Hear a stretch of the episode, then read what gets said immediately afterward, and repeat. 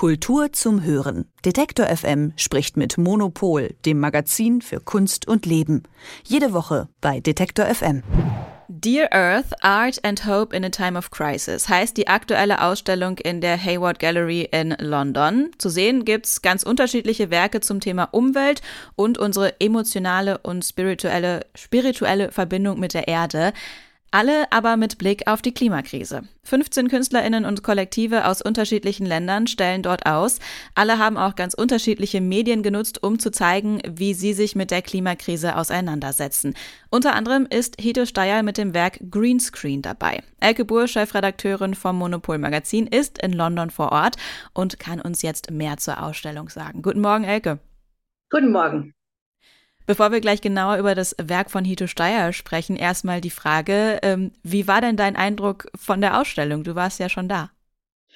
Ja, es war, ist eine schöne Ausstellung, ist sehr abwechslungsreich. Das sind äh, jeweils so große ähm, einzelne Räume für die Künstlerinnen und Künstler. Und ähm, also ich habe irgendwie ähm, eine Besucherin gehört, die, die sagte so, ja, das ist halt die Sommerausstellung irgendwie, wo man halt immer so eine Gruppenausstellung hat. Aber das fand ich irgendwie gar nicht, weil ich fand, dass, das, dass da wirklich spannende Sachen äh, versammelt waren. Also man geht da so durch und ist immer in aufwendigen Installationen und ähm, dass ähm, also praktisch der, ähm, äh, der, der, die grundlegende Künstlerin oder das Thema haben sie von Otto Bonkanga. Das ist äh, eine Künstler, die aus Afrika, Künstlerin, die aus Afrika stammt und die immer so ganz viel mit, äh, mit, mit der Erde arbeitet, also auch so mit, mit geologischen Sachen und mit der Frage, irgendwie, wer beutet eigentlich was aus und die daraus sehr schöne große Installationen macht. Also man kommt da rein und da ist gleich so ein riesiger Baum, der so quer durch den Raum geht und vor so einem gewebten äh, Teppich, wo so die Milchstraße und davor so äh, Figuren. Also das heißt, man ist gleich in so einem ganz holistischen, so Gaia-artigen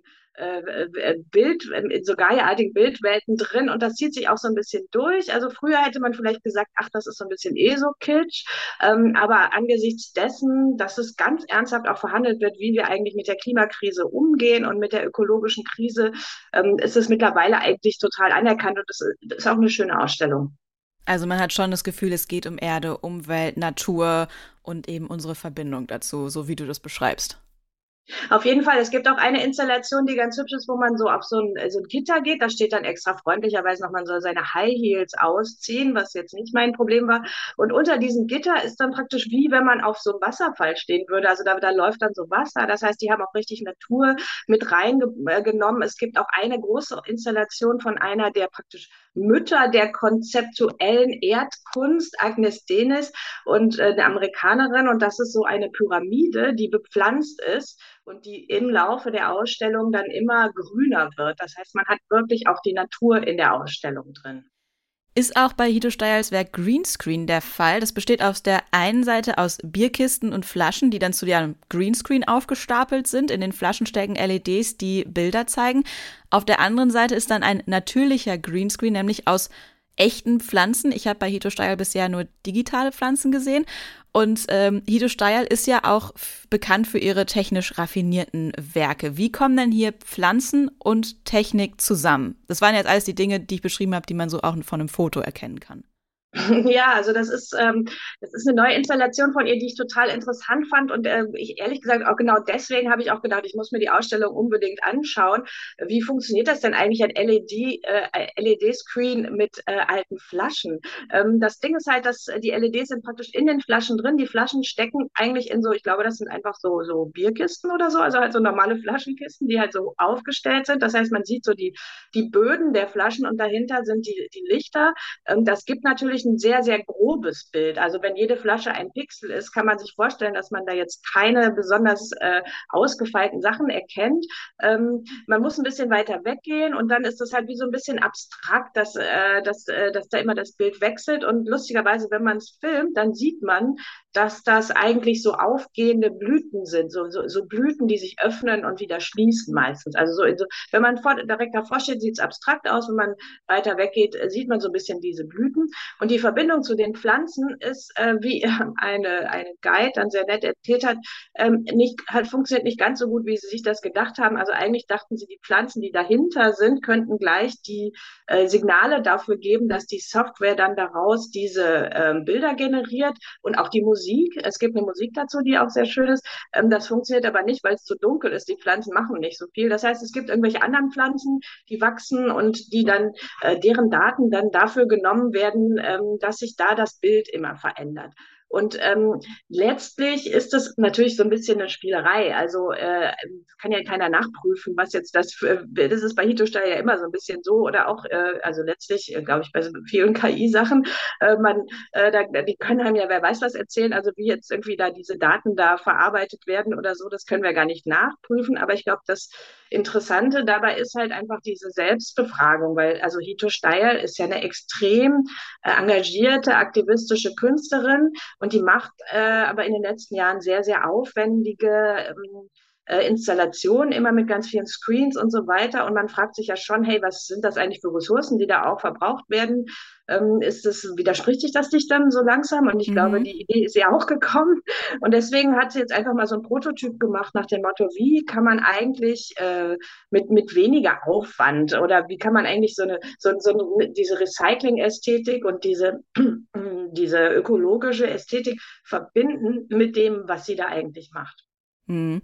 Aber auch spannend, dass das sowieso auch funktioniert, beziehungsweise funktionieren könnte mit den Pflanzen, dass die halt eben dann das, ich sag mal, das Bild von dem Kunstwerk äh, liefern. Steil hat äh, ja bisher immer so ein bisschen die Menschlichkeit im digitalen Zeitalter thematisiert. Jetzt sagt sie über ihr Werk, sie hat da die, den menschlichen Faktor rausgenommen, weil es ja schließlich die Pflanzen sein sollen, die die Informationen liefern für das, was dann auf dem Screen zu sehen ist. Jetzt geht es aber auch um die Klimakrise. Und du hast ja gerade schon gesagt, ihre In Installationen sind oft sehr aufwendig, sehr energiehungrig. Bei der Klimakrise, da sind wir Menschen ja auch für verantwortlich. Da können wir uns ja auch nicht wirklich rausnehmen. Ähm, wie steht Steyr zu dem Thema? Naja, darum geht's ja eigentlich. Also, dass sie halt äh, sagt, okay, wie können wir eigentlich ähm, unsere Kunst machen, ohne dabei zu viele Ressourcen zu verbrauchen. Und aber äh, Steyer ist natürlich auch eine äh, immer sehr, sehr doppel, also ihre Kunst ist ja immer sehr doppelbödig. Das heißt, natürlich macht sie trotzdem was. Also Steyer ist jetzt keine Künstlerin, die jetzt äh, äh, es über sich bringen würde, zu sagen, okay, das verbraucht alle, viel, alles zu viele Ressourcen, lass uns doch mal gar keinen Screen machen oder so. Oder irgendwie, ich mache jetzt so nach Performance oder so, das passt ja auch gar nicht zu ihr. Das heißt, sie ähm, äh, thematisiert damit eigentlich auch ihren Selbstwiderspruch ähm, in dieser Installation. Und ähm, das ist irgendwie interessant, aber ich bin gespannt, wie sie damit weitermacht, weil ähm, wie gesagt, ihre komplexen Bilder, die sie sonst hat, sind natürlich mit so einem LED-Flaschenscreen äh, nicht wirklich darstellbar. Aber so als, ähm, als Geste, als Beispiel ist es natürlich äh, sehr interessant. Mhm. Die Ausstellung hat ja den Untertitel Art and Hope in a Time of Crisis. Jetzt gibt es auf der Ausstellung vermutlich keinen Lösungsvorschlag für die Klimakrise. Aber wie sieht denn dann die Hoffnung in der Krisenzeit aus? Ja, das ist ja auch immer so mein persönliches Problem, dass ich so denke, okay, wie kommt man denn aus dem Problem raus? Es war so ein, von einem Künstler war so, so ein Spruch an der Wand, so nach dem Motto, irgendwie die, äh, die, die Erde gibt uns, äh, selbst eine kaputte Erde gibt uns ja noch Freude und die müssen wir ihr zurückgeben. Das ist so ein bisschen zu viel Kalenderspruch, finde ich.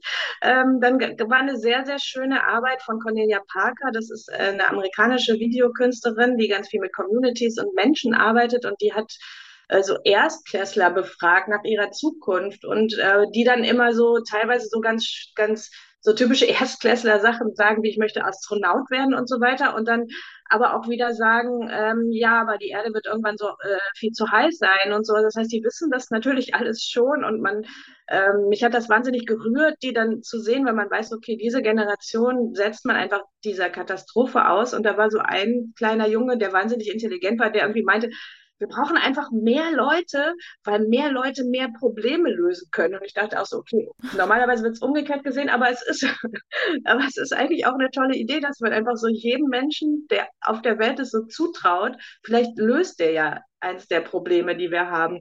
Ähm, also ja, man muss sich die Hoffnung so ein bisschen zusammenkratzen. Sie findet sich natürlich auch einfach in der Ästhetik, also in der Schönheit der Kunst und äh, ja, es hat in letzter Zeit ja viele Ausstellungen gegeben, die sich so ein bisschen mit diesen ökologischen Fragen und auch mit Caring und Healing beschäftigen. Das ist ja schon wirklich ein Klischee geworden. Ähm, ich finde es aber in diesem Fall trotzdem eigentlich sehr schön zusammengestellt und ähm, sehr lustig ist es auch, dass es ja in der Hayward Gallery in London und die ist ja ähm, in einem dieser wahnsinnigen brutalistischen Betonklötze. Also da ist ja alles Beton und dann, dass man so denkt, okay, in diesem wirklich fast menschenfeindlichen Setting äh, macht sich dann sowas ganz anderes breit. Das ist schon ganz schön. Sagt Elke Buhr über die Ausstellung Dear Earth in der Hayward Gallery. Vielen Dank für das Gespräch. Sehr gerne.